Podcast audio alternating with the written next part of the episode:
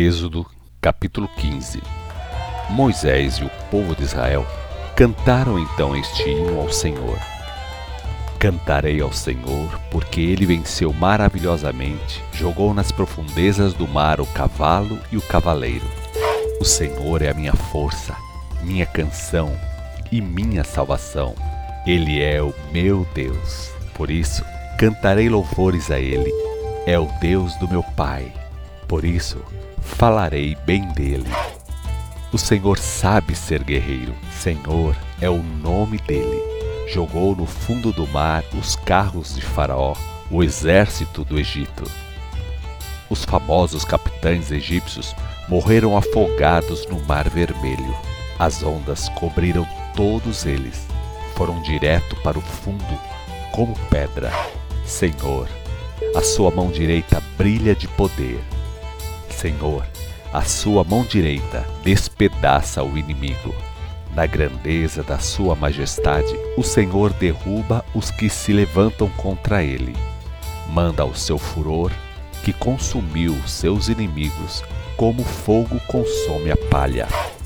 Com um simples sopro da sua respiração, o Senhor dividiu as águas. Formaram grandes montões e ficaram firmes como duas paredes. O inimigo dizia: Vou perseguir, alcançar e destruir o povo de Israel. Vou repartir os bens que conseguir tomar. Com minhas armas vou destruí-los. Mas bastou que o Senhor fizesse soprar o vento e pronto. O mar cobriu os nossos inimigos. Afundaram como chumbo nas águas profundas. Quem mais é como o Senhor entre os deuses? Quem mais tem santidade tão maravilhosa como o Senhor? Quem é tão merecedor de respeito como Ele? Quem realiza coisas tão grandiosas como o Senhor? O Senhor estendeu a sua mão direita e só com isso eles foram tragados pela terra. Guiou com bondade o povo que libertou. Levou com poder o seu povo ao lugar santo que escolheu para morar. Os povos souberam o que aconteceu e tremeram. O medo encheu de angústia o povo da Filistia. Os comandantes de Edom estão aflitos. Os heróis de Moabe tremem. Todo o povo de Canaã desmaia de pavor. Estão dominados pelo espanto e pelo medo viram a força do seu braço e estão mudos como pedras. E o seu povo passará livremente pelas terras deles. Oh, sim, o povo que o Senhor comprou passará a salvo. Ele fará com que o seu povo entre na terra prometida e fique estabelecido no seu santo monte. Sim, o seu povo morará no lugar que o Senhor preparou no seu lar, no santuário que o Senhor fez para lhe servir de morada. O Senhor reinará para todo sempre. Os cavalos, os cavaleiros e os carros de Faraó tentaram avançar pelas águas do mar, mas em vão. O Senhor derrubou sobre ele as muralhas de água, mas o povo de Israel passou pelo meio do mar a pé enxuto. Ela saiu tocando um tamborim e dançando. As outras mulheres foram atrás dela, tocando tamborins e dançando. E Miriam cantava, acompanhava pelas mulheres. Cantem ao Senhor, porque ele venceu maravilhosamente. O cavalo e o cavaleiro desapareceram nas profundezas do mar. Depois, Moisés fez os israelitas saírem da praia do Mar Vermelho e foram para o deserto de Sur. E ali andaram três dias sem achar água. Finalmente chegaram em Mara e acharam água lá, mas não puderam beber a água porque era amarga. Por isso, aquele lugar levou o nome de Mara, que quer dizer amargor. Aí o povo resmungou contra Moisés. Vamos ter de morrer de sede? Muitos diziam. Moisés pede ajuda ao Senhor e o Senhor lhe mostrou uma árvore. Moisés jogou a árvore na água e a água se tornou doce. Em Mara, o Senhor quis provar a disposição do povo para com ele. Para isso, impôs estas condições: Se vocês derem atenção à voz do Senhor seu Deus, se obedecerem ao que eu disser, fizerem o que eu acho certo e guardarem os meus mandamentos, contem com a minha bênção. Não deixarei que vocês sofram nenhuma das doenças que mandei aos egípcios. Eu sou o Senhor que dá saúde a vocês. Depois, os israelitas foram embora dali e chegaram a Elim, onde acamparam. Nesse lugar havia doze fontes de água e setenta palmeiras. Êxodo capítulo 16 De Elim foram para o deserto de Sim, que fica entre Elim e o Monte Sinai. Chegaram lá no dia 15 do segundo mês, depois da saída do Egito. Ali, também os membros da Assembleia de Israel fizeram amargas queixas a Moisés e a Arão. Que bom que estivéssemos no Egito! Choramingaram. Era melhor que o Senhor nos tivesse matado lá. Pelo menos tínhamos carne e pão com fartura. Mas vocês nos trouxeram a esse deserto para matar toda essa gente de fome. Nessa situação, o Senhor disse a Moisés: Olhe, vou fazer chover pão do céu. Cada pessoa deverá sair todas as manhãs para recolher pão suficiente para cada dia. Vou provar o meu povo. Quero ver se segue as minhas ordens ou não. Agora, no sexto dia da semana, deverão colher porção dobrada.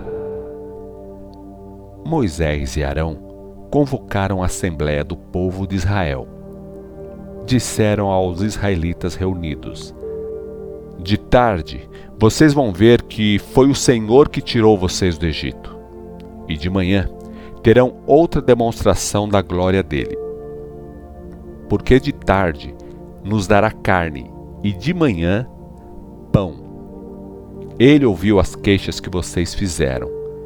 Suas queixas não são contra nós, pois quem somos nós? Suas queixas são contra o Senhor.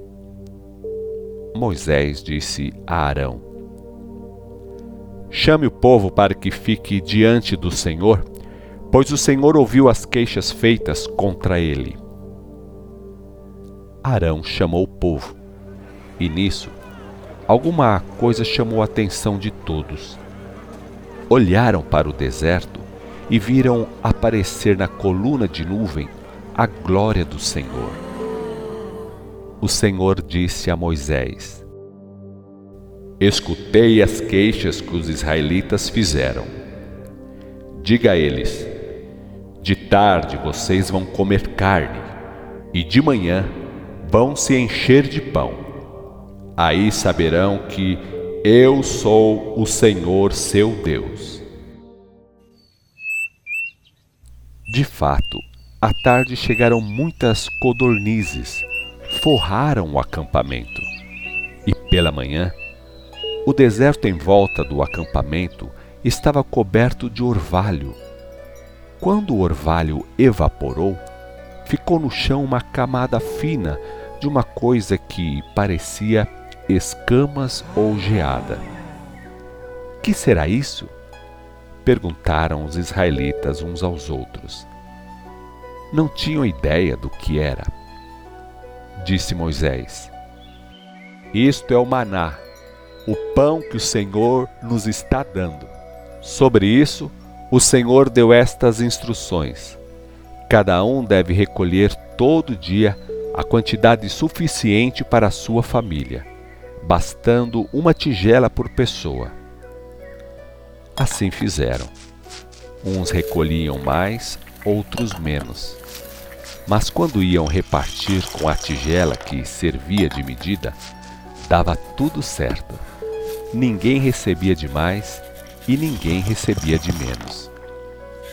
Moisés preveniu a todos, dizendo: Não deixem nenhuma sobra para o dia seguinte. Mas não deram ouvidos.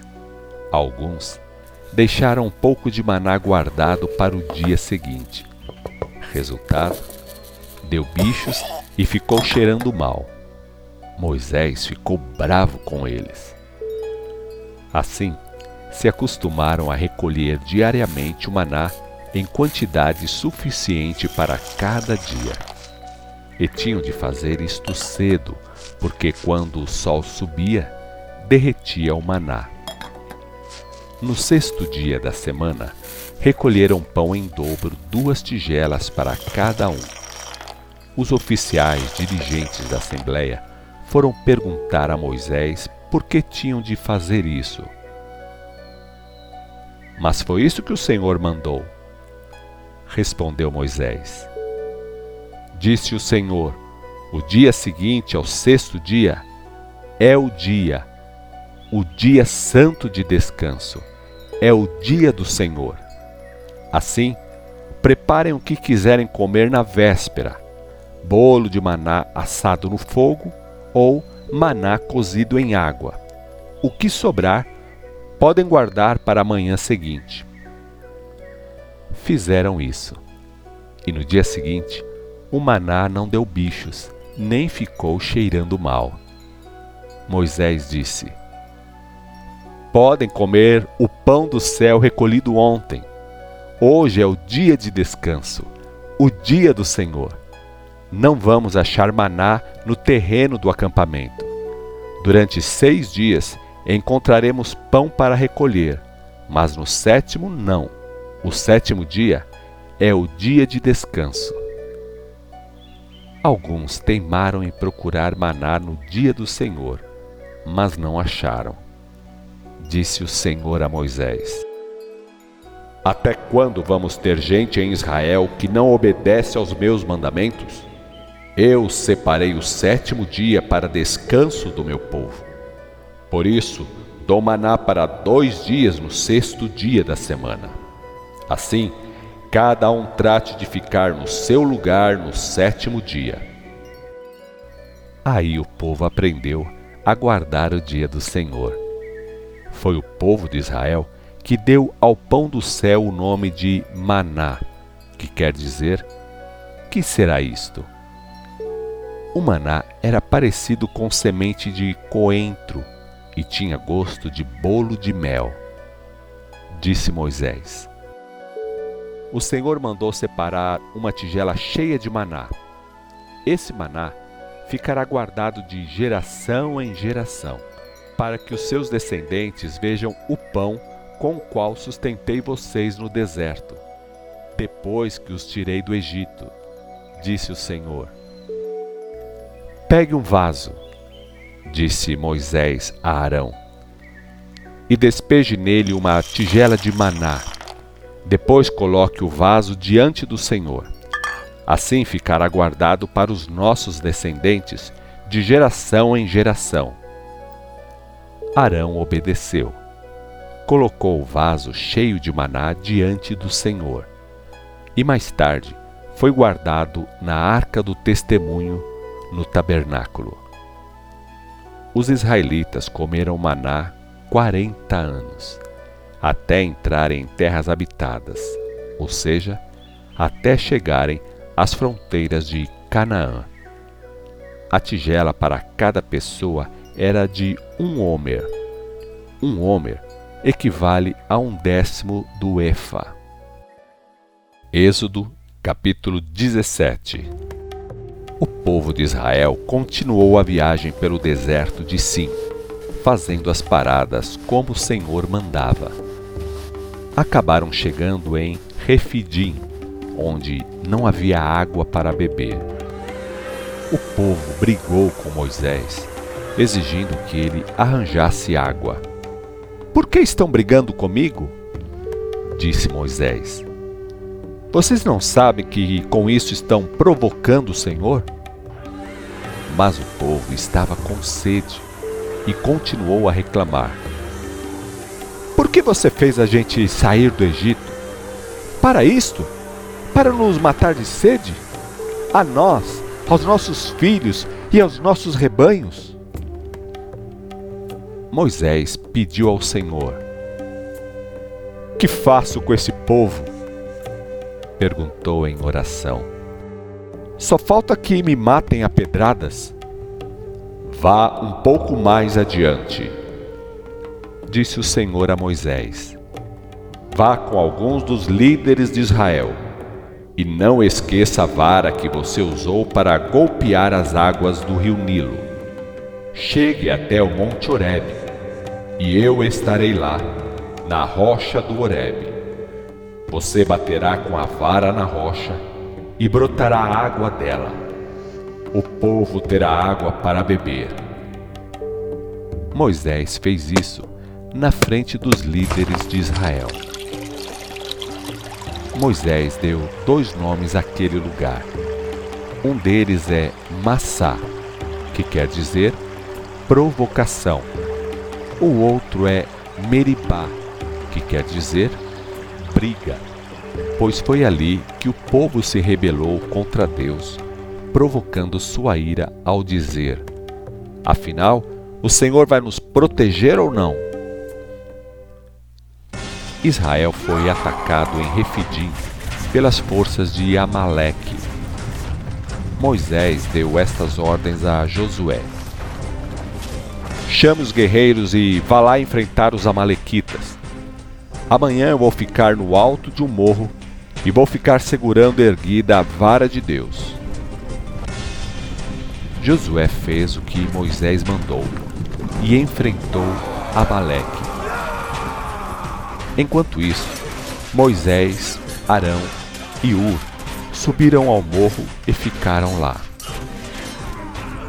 Enquanto Moisés sustentava a vara estendida, com o braço levantado, Israel levava a melhor na luta. Quando Moisés abaixava o braço, Amaleque levava vantagem. Moisés sentia as mãos pesadas. Por isso, pegaram uma pedra e Moisés ficou sentado nela. E Arão e Ur ficaram segurando as mãos dele, um de cada lado. Com isso, as mãos dele ficaram erguidas e firmes até o pôr do sol. O resultado foi que as tropas de Josué acabaram com o exército de Amaleque ao fio da espada.